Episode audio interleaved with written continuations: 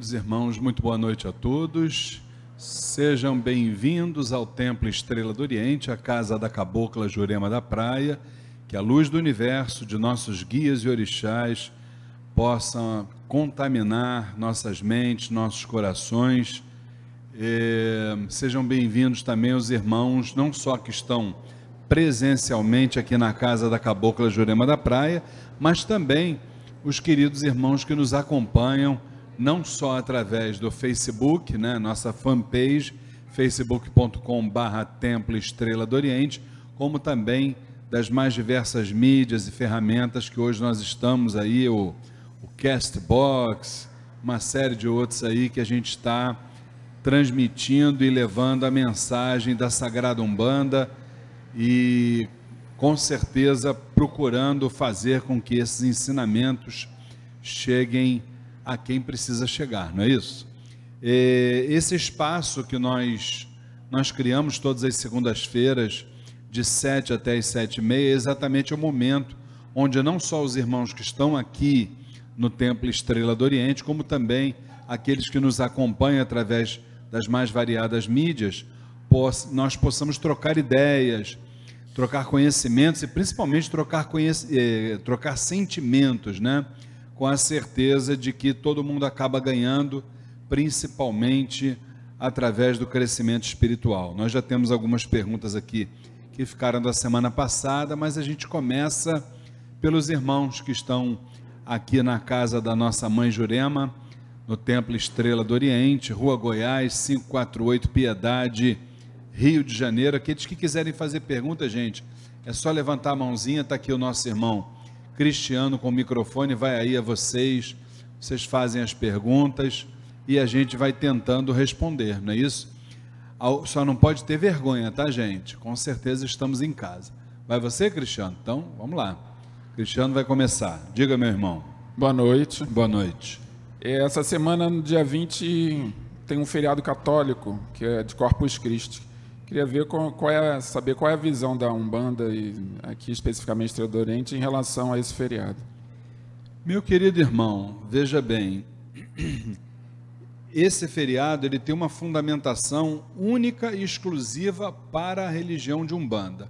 Embora o Corpus Christi ele esteja, é, vamos dizer assim, antecedendo praticamente, né, é, o grande dia de São João Batista, né, que a gente sabe dentro das escrituras bíblicas, né, que foi um, um, uma figura íntima de Jesus Cristo, e íntima ao ponto, inclusive, de ser seu primo e de saber exatamente, ter conhecido, isso quem nos relata é, é o espírito Ramatiz, na obra Jesus dos 13 aos 30 anos, Ramatiz ali nos, nos revela que o período de 13 a 30 anos que a, a, Sagrada Bíblia praticamente não, não menciona nada né, sobre esse período da vida desse grande avatar, né, que foi Jesus, é, nós ali sabemos que foi o período que, embora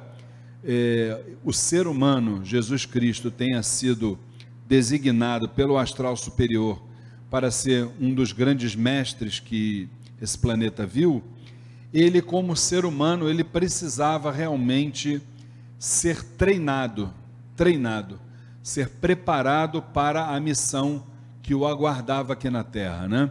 E, e quem teve o privilégio de treinar Jesus, nós sabemos que foram os essênios, né? Que foi um povo que viveu na antiguidade, por cerca de oito mil anos.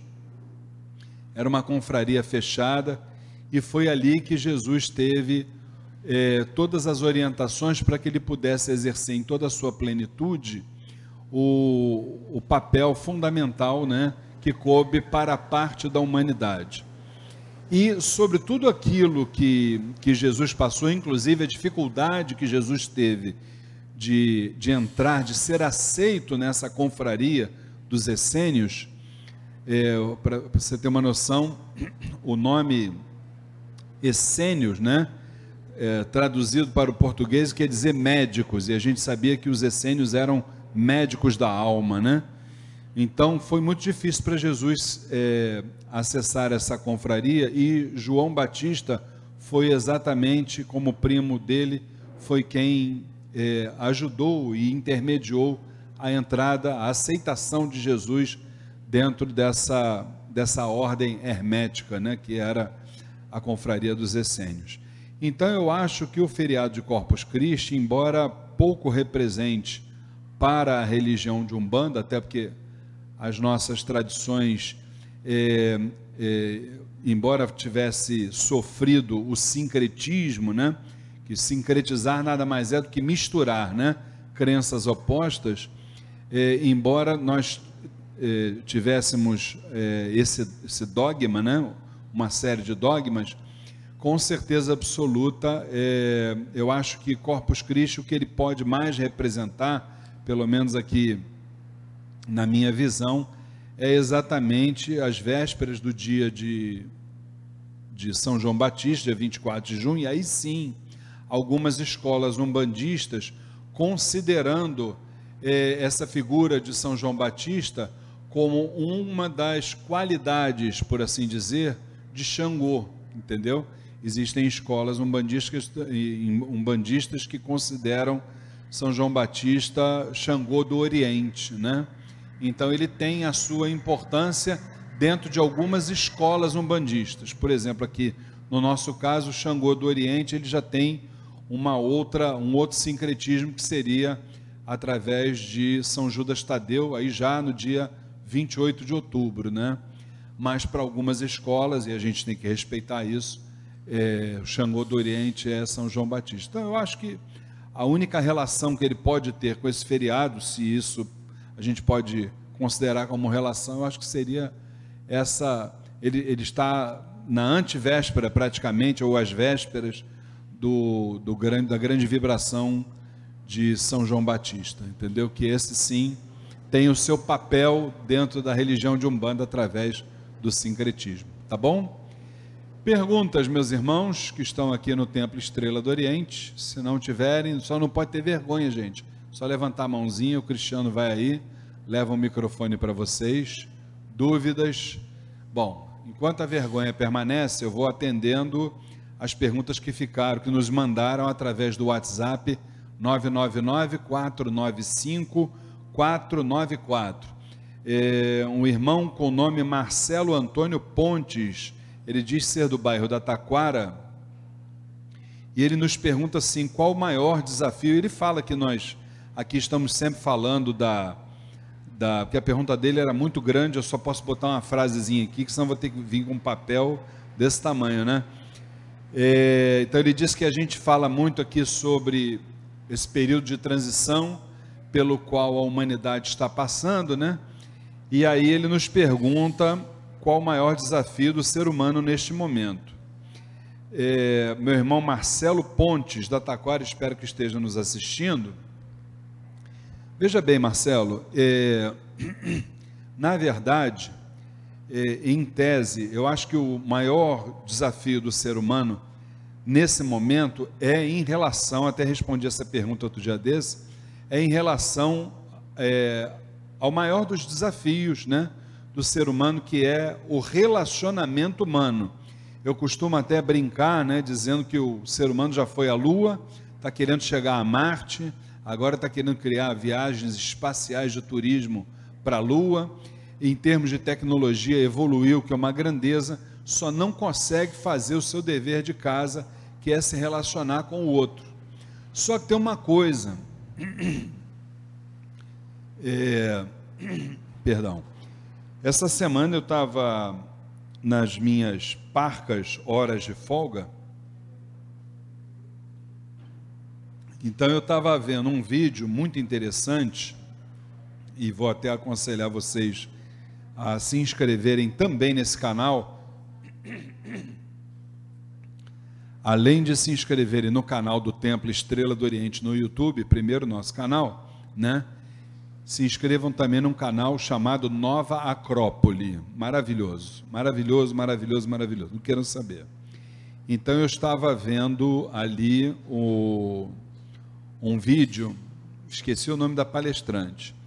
Então ela estava falando sobre os desafios de nós nos conhecermos a nós próprios, né? Então o tema do vídeo é conheça-te a ti mesmo. Então ela estava trazendo ali a, uma série de realidades que eu fiquei imaginando o seguinte, gente, lá no, no Templo Estrela do Oriente, a gente fica o tempo todo batendo na mesma tecla Relacionamento humano, relacionamento humano é o maior desafio, relacionamento humano é o maior desafio.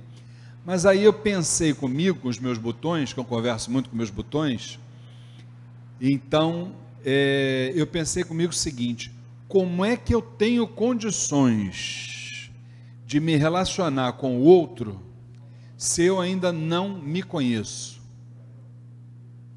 Depois do vídeo que eu vi. Porque é muito complicado.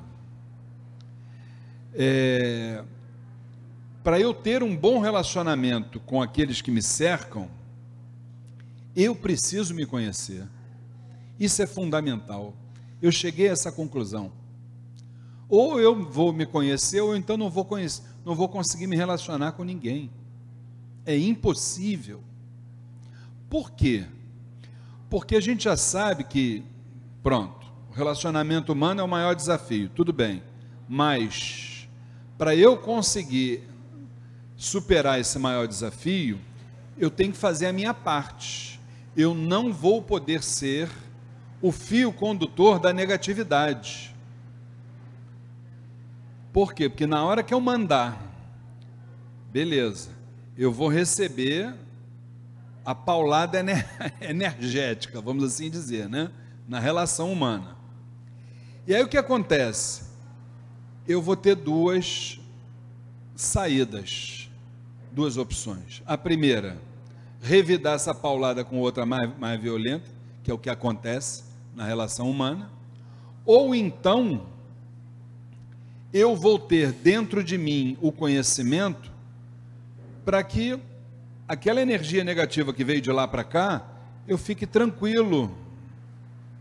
Eu entenda que aquilo veio do externo e o que veio do externo, eu não tenho com que me preocupar, porque o que vale é aquilo que eu sei sobre mim, aquilo que eu conheço sobre mim. Pô, mas e para chegar nisso? Um vídeo de 53 minutos que eu vi a senhora falando, interessantíssimo. Ela deu a volta no mundo inteiro, desde a, desde a cosmogênese divina, falou sobre filósofos, falou sobre uma série de coisas que depois eu fiquei pensando, falei isso, gente, a gente tem que a gente tem que tentar mudar esse discurso aí, porque já vi que o relacionamento humano é o segundo maior desafio, não é o primeiro. Hein? Não, não é o da Lúcia, não, é uma outra moça, esqueci o nome dela. É mais novinha, inclusive. Entendeu? Então eu cheguei a essa conclusão que o relacionamento humano não é o maior não é o primeiro maior desafio, é o segundo. O primeiro desafio é a gente conhecer a nós próprios. Entendeu? Porque, via de regra, e aqui estão os nossos irmãos do, da assistência, de cada dez pessoas que vêm conversar com as entidades, claro que a gente nunca fez essa estatística, mas se a gente fizer, nove pessoas e meia vêm falar sobre questões envolvendo relação humana, seja em casa, seja no trabalho, seja, sei lá, na sociedade em geral, seja na rua, seja onde for. O problema é um só: relação humana. Só que tem uma coisa: enquanto essa relação humana não for, por um lado e pelo outro, decidida a partir de um conhecimento próprio, essa relação humana não vai rolar, não vai acontecer. Isso aí eu estou bem convencido. Deu? Então, acho Marcelo Antônio Pontes, da Taquara, nosso irmão. Eu vou colocar agora o maior desafio, conhecer a nós próprios. Vamos tentar ver se a gente consegue convencer a nossa mãe espiritual para a gente trazer esse vídeo para uma sessão de estudos nossa. Olha, fantástico, 53 minutos, nós temos duas horas, depois a gente tem mais uma hora para debater o que a gente viu, anotar e levar aquelas anotações para casa. Fantástico, muito bom. Eu acho que é o, é o primeiro degrau de qualquer ser humano que queira ter uma qualidade de vida na, na relação humana é se conhecer primeiro. Tem que se conhecer primeiro. Deu? Tá bom, meu irmão? É, vamos lá, tem mais perguntas aqui? Alguém aqui dentro do, do templo quer fazer alguma pergunta? É só levantar a mão. Continuam com vergonha? Então vamos para a segunda pergunta. Nossa irmã Antônia Firmino, olha só, hein? Olinda, Pernambuco, hein? Que maravilha, hein? Ela está perguntando aqui se o senhor tem como. Ela falou sobre vários problemas que teve no local que ela frequentava, um terreiro que ela frequentava, e ela termina é, dizendo, perguntando se nós temos como indicar um terreiro lá em Pernambuco. Minha irmã Antônia, espero que esteja nos assistindo. Vou lhe ser muito sincero, minha irmã. É, terreiro de Umbanda eu costumo dizer, é igual um namoro. Eu jamais teria condições de indicar para você um namorado, eu não sei se ia dar certo, né? então, muito menos um terreiro de umbanda. Por quê? Porque o terreiro de umbanda, a gente só vê o papel de presente, entendeu? E o papel de presente ele é lindo, ele é maravilhoso, cheiroso. Sabe aqueles presentes que a gente compra assim na, naquelas lojas de shopping, né? A gente passa na frente, né? Cheiroso, tudo cheiroso ali dentro, né? E leva o presente para casa, cheiroso e tal. Quando você abre o presente, que vai ver o conteúdo, você vai ver que ali é um agrupamento de seres humanos, todos doentes, para começar pelos seus dirigentes, são os mais doentes, inclusive, né? Então é o famoso hospital escola e aí eu vou te perguntar, como é que eu vou ter condições de dizer para você, ainda mais em Pernambuco, embora seja Recife, por exemplo, que eu conheço, que é uma cidade maravilhosa, linda, tive lá já. É, como é que eu vou ter condições de indicar a você um terreiro? Não, não tenho como. Agora, o que eu posso te dar é umas dicas. Você vai frequentando, que vai, uma porta vai se abrir. Uma porta, a sua parte espiritual vai dizer para você, é aqui. Entendeu? Chega no terreiro, assiste a todas as atividades que ele tem, todas as giras que ele tem, assiste todas elas, observa, entendeu? E ali dentro, a tua parte espiritual vai te dizer se é ali ou se não é. Isso é, é fato. Né? E ainda te digo mais. Eu aprendi que terreiro de Umbanda a gente começa vendo duas sessões, começa logo por duas sessões. Gente já vai por eliminação. Primeira delas, sessão de Exu e Pombagira. Segundo, sessão da Ibeijada. Olha, hoje por acaso é preto velho, mas semana que vem é Ibeijada aqui. Você vendo a sessão de Exu e a de Ibeijada, já dá para você começar a ter uma noção como é que a coisa funciona. E por que isso, a gente obviamente não vai aqui se desdobrar, porque o nosso, nosso tempo é, é curto, mas por essas duas sessões já dá para você começar a ter uma, uma noção se o local é ali, é aquele ou se não é. Tá bom? Desejo boa sorte que a espiritualidade possa te intuir. Uma pergunta aqui do nosso irmão Amauri, dos Santos Coelho, ele é, diz que é do bairro de Acari. É uma pergunta que a gente recebe toda semana, tem sempre alguém fazendo esse tipo de pergunta, tá? E é bom, e hoje eu resolvi trazer para a gente poder deixar essas questões assim bem, bem claras. A pergunta do irmão Amauri é a seguinte: vocês aí fazem amarração? Pois é. Tem até que beber um golinho d'água antes, né?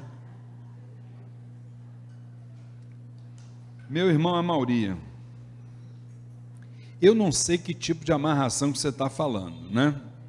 Mas normalmente o que as pessoas nos solicitam, as pessoas que fazem esse tipo de pergunta, é, é sempre em relação a casos envolvendo relacionamentos conjugais, né? Nós aqui não fazemos isso, não trabalhamos dessa forma. As entidades aqui na nossa casa, quando nós nos permitimos, tá? Elas nos limpam energeticamente, elas nos reabastecem energeticamente e elas também nos orientam e para por aí. Nada além disso, entendeu? Porque nós entendemos, se o caso for é, um relacionamento amoroso, nós entendemos uma questão que ela é fundamental em qualquer relação. É, as relações elas precisam é, elas precisam se dar da forma mais natural possível. A relação, quando ela não é natural, harmônica, convergente, ela sai dessa, desse estágio de natural e passa a ser um estágio antinatural. E essa, e essa falta de naturalidade, normalmente isso está se configurando um processo obsessivo, o que não é exatamente, é, vamos dizer assim, recomendável nem para um nem para outro, até porque é, na sua essência o amor ele liberta e não amarra. Então é mais ou menos por aí. Tá bom, meu querido irmão Amauri? Desejo boa sorte a você. Se precisar de mais alguma orientação, o nosso WhatsApp está aí, dentro das nossas possibilidades, a gente vai é, orientando. Alguma pergunta, meus irmãos? Está todo mundo calado. Olha ali, o irmão lá do lado direito. Vamos lá. Fala, meu querido irmão, repete seu nome para todo mundo. Boa noite, me chamo boa, Leandro. Boa noite, diga Leandro. Ô Luiz, meu irmão, eu queria perguntar o seguinte, desculpa pela minha ignorância, mas... Sem problema. É, em relação a... A gente vai participar daqui a pouco de uma gira de pretos velhos, e eu gostaria de saber se eles, né, a espiritualidade, as entidades, nos acompanham em nosso dia a dia, eles têm essa permissão de nos acompanhar em nosso dia a dia, em nossa casa, no nosso trabalho, ou é somente aqui, em alguns momentos específicos? Olha, Leandro, eu vou dizer uma coisa a vocês, a você. Dentro da nossa visão doutrinária, né, é bom a gente dizer isso, e nós estudamos muito sobre isso. Cada ser humano, ele já nasce, e isso já acontece desde o início dos tempos. Cada ser humano tem uma coisa, o nome é até difícil, mas eu vou explicar o que é tem uma coisa chamada hierarquia constituída. Isso aí nada mais é do que o seguinte: todos nós, a gente pode conhecê-los ou não, é uma outra discussão, mas todos nós carregamos isso. É, nós temos dois orixás, sendo um masculino e um feminino. Nós temos um guia espiritual. O que é esse guia espiritual? Normalmente, esse guia ou ele é da falange de caboclos, ou ele é da falange de pretos velhos, esse guia, ele só vai se apresentar para nós no momento que nós nos decidirmos a liderar um trabalho espiritual, né? Vou dizer assim de uma forma mais clara, por exemplo, abrir uma casa religiosa, uma casa de umbanda, porque aí essa entidade, esse guia, ele vai ser a entidade dirigente da casa. E você vai reparar se você fizer assim uma, uma busca rápida nas casas de Umbanda, cerca de 90 a 95% delas é sempre dirigida ou por um caboclo, ou uma cabocla, ou um preto velho, ou uma preta velha. Desses quatro, sai sempre um, a entidade dirigente dali. Tá certo? Claro que existem as exceções, mas 95% são eles. Então, o guia seria para essa finalidade. Além do guia, nós temos as nossas entidades protetoras, nós temos as nossas entidades desenvolvedoras, nós temos os nossos benfeitores espirituais e nós temos os nossos mentores espirituais. Então, o que, que acontece? É, já expliquei o guia, para que, que serve, os protetores, acho que o próprio nome já diz, às vezes você tem um guia e esse guia, além de ser seu guia, ele pode ser um protetor seu, ele pode ser uma entidade desenvolvedora também, não é verdade? Agora, a, a explicação, isso em todas as falanges de Umbanda, não é só preto velho, não é só caboclo, todas elas, ciganos, marinheiros, boiadeiros, baianos, nós temos toda uma hierarquia, toda uma, uma pleia de espíritos, de entidades do, do plano do puro espírito, tá certo? Vibrando e nos acompanhando, respondendo a sua pergunta. Agora, o benfeitor espiritual, normalmente, ele é um parente nosso, um familiar, ou uma pessoa que nós tivemos assim uma ligação muito intensa durante a nossa vida e que foi aquela pessoa que de alguma forma nos ajudou na estrada, entendeu? Ou nesta vida ou em outras vidas também, né? Isso como benfeitor. E um mentor espiritual, normalmente, é uma entidade de muita luz, entendeu? Que ela está sempre cuidando da nossa parte intelectual, né? Das questões envolvendo a mente, que sabe que nós temos ali diariamente uma, uma disputa, uma guerra entre o bem e o mal aqui dentro da nossa cabeça, né? Principalmente nesse mundo que a gente vive. Então, o mentor espiritual ele tem essa essa essa missão, vamos assim dizer. Mas essas entidades, esses orixás, são sempre os mesmos. E nós carregamos essas, esses orixás, esses mesmos orixás, essas mesmas entidades por todas as nossas vidas. Ou seja, é, essa pleia de espíritos transcende as encarnações. Você vai retornar à Terra ou para outro plano, com os mesmos orixás, o mesmo guia, os mesmos benfeitores, e isso durante os nossos estudos aqui, a gente fundamenta por que nós chegamos a esse a essa a esse, a esse conceito, essa nossa visão doutrinária, tá bom? Vamos fechar aqui com a pergunta da irmã Joana Efigênia, olha, da cidade de Petrópolis, que maravilha, espero, que esteja nos assistindo é, ela pergunta aqui por que a maior parte das casas de Umbanda ainda não tem estudos. É, Joana, espero que você, nosso Saravá Fraterno, que você esteja nos vendo. Veja bem, minha irmã, eu até concordo contigo, a maior parte das casas ainda não tem a questão do estudo, mas isso é oriundo de uma cultura, né? Eu, por exemplo, sou neto, né? é, de uma umbandista que foi dirigente de uma casa de umbanda durante 60 anos, minha avó, mãe da minha mãe carnal, que já está lá no plano espiritual.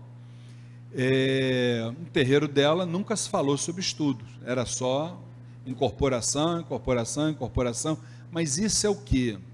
Quando a gente estuda as fases que a Umbanda viveu, né, nós estamos na terceira fase, é, nós vamos entender por que só se fazia a questão da incorporação, incorporação, incorporação. E isso, para mudar, minha irmã Joana, não é assim, ó, de uma hora para outra, tá? Mas está mudando, mesmo que de forma ainda bem modesta, né? Passinhos de formiga, mas isso está mudando. Porque os novos, nada contra os nossos mais velhos, que foram eles que nos trouxeram esse legado, mas ah, os novos irmãos que estão assumindo casa de Umbanda já enxergaram que para a sobrevivência das nossas tradições, ou a gente vai estudar para que nós possamos ser médiums completos, estudar a nossa história, estudar todas as lutas que, que os, os grandes umbandistas, os grandes baluartes da Umbanda tiveram para trazer isso tudo que hoje nós conhecemos como Umbanda, entendeu? estudar as novas realidades do, do espiritualismo que está aí batendo na nossa porta, né? E isso não é de uma hora para outra, não é. Aliás, o querer, seja em qualquer, seja em qualquer segmento da vida, a mudança, ela não acontece assim. Nós é que temos um, uma postura um pouquinho equivocada do imediatismo. A gente quer fazer com que o tempo corra dentro das nossas perspectivas. E na verdade não é assim que funciona, não. As coisas vão mudando paulatinamente. A gente vai dando é, a nossa contribuição na forma que como nós podemos é, é, contribuir. Por exemplo, nós estamos às vésperas, né, praticamente, dia 4 de julho agora, nós vamos ter mais uma turma do curso Umbanda Sem Fronteiras. Se você me perguntar, no dia do, da aula, essas cadeiras vão estar assim, ó, lotadas como estão hoje para uma sessão? De forma nenhuma. De forma nenhuma. Eu não vou me iludir. Nós já estamos chegando na vigésima segunda turma. Então a gente já sabe como é que é. Começa lá com uns 15, 15 quando muito 20, e aí aqueles que não escutam as coisas que a gente fala e que obviamente cedem às tentações da matéria, vamos assim dizer, né? Se perdem no caminho e aí a gente termina lá com aquela uma dúziazinha e tal. Mas tudo isso, a parte espiritual, nos, nos, nos, nos previne. Né? A porta é estreita. A porta é estreita, pronto, não precisa falar mais nada. Agora, cabe a nós, a minha e minha esposa, que somos orientadores espirituais, chamar a atenção de todos. Ou, o seu Jorge tem falado, eu tenho escutado sempre, toda segunda-feira, eu falo também, seja aqui no, no Umbanda em Debate, seja nos cursos, seja nos, nos, nas palestras que a gente ministra, não existe, dentro da parte espiritual, não existe mágica. Aquele que quiser vender mágica para vocês, cuidado, bota um pé à frente e outro atrás. O que existe dentro de parte espiritual é magia, e magia do amor magia do amor, a gente tem que aprender como manipulá-la. A gente precisa aprender. Se a gente não aprender, a gente vai continuar, desculpem o termo chulo, mas é, um, é, é bem apropriado, né? A gente vai ficar igual o cachorro correndo atrás do próprio rabo, assim, ó, sem entender o que está acontecendo com a gente. E essa é a realidade atual da humanidade. Essa é a realidade, nua e crua não sabe o que está acontecendo na sua vida, o que está tudo errado, o que, que isso, o que, que aquilo. Por quê? Porque a gente continua com a, vamos assim dizer, com a cultura de enxergar as nossas relações, a nossa vida, só pelo lado externo. A gente não consegue ter a visão para enxergar a coisa de uma forma mais profunda mais espiritualista, onde estão todas as respostas dos nossos porquês. Tá certo? E aí, a gente mais uma vez fala aqui para nossa irmã Joana, que embora seja de Petrópolis, que a partir do dia 4 de julho nós estamos iniciando a 22 segunda turma do curso Umbanda Sem Fronteiras.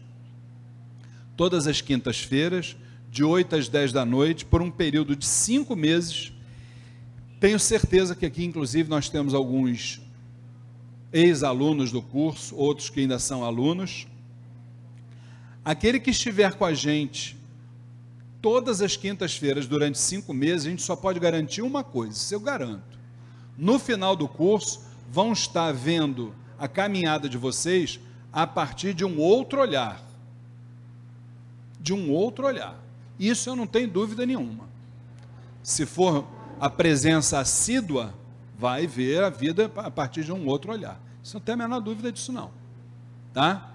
E aí fica o convite, aqueles que quiserem se matricular, nós temos o presencial e temos o à distância. Presencial, lá na secretaria, vocês têm todas as informações, começa quinta-feira, dia 4 de julho, aliás, dia 4 de julho é a apresentação das propostas da 22ª turma do curso Umbanda Sem Fronteiras. Quem quiser vir, sem qualquer compromisso, não tem custo nenhum, venham cá assistir apenas as propostas. Se agradarem, fiquem. Se não agradarem, também não há problema nenhum. A gente aguarda. E para aqueles que não têm condições de estarem aqui às quintas-feiras de 8 às 10 da noite, pode fazer o, o à distância que aí vai, só precisa ter uma coisa, um perfilzinho no Facebook. Se tiver um perfil no Facebook, assiste numa boa, sem problema nenhum, no dia e na hora que desejarem, qualquer horário, tá? Aí tem que acessar o site do curso que é o www.aumbandasemfronteiras.com. Fala. E pelo Castbox também podem assistir, viu, gente? Apenas no áudio. Eu não tenho condições de ficar assistindo o Luiz Fernando falar, mas pelo menos ouvir a gente pode. Porque as aulas vão ser transmitidas, que agora tem esse Castbox, é o nosso rádio pela internet. A gente não ouvia o rádio, botava assim na, né? O egoísta aqui no, no ouvido, né? Mesma coisa. vão ouvir pela internet e continua fazendo as suas tarefas de casa, do trabalho e tal. Vai ser um prazer tê-los conosco. Tá bom, gente? Então fechamos aqui o nosso Umbanda em Debate desta semana. Próxima segunda-feira, se Oxalá assim o permitir, sete horas da noite, estaremos por aqui trocando ideias sobre o espiritualismo em geral, a Umbanda em particular. Fiquem com Deus.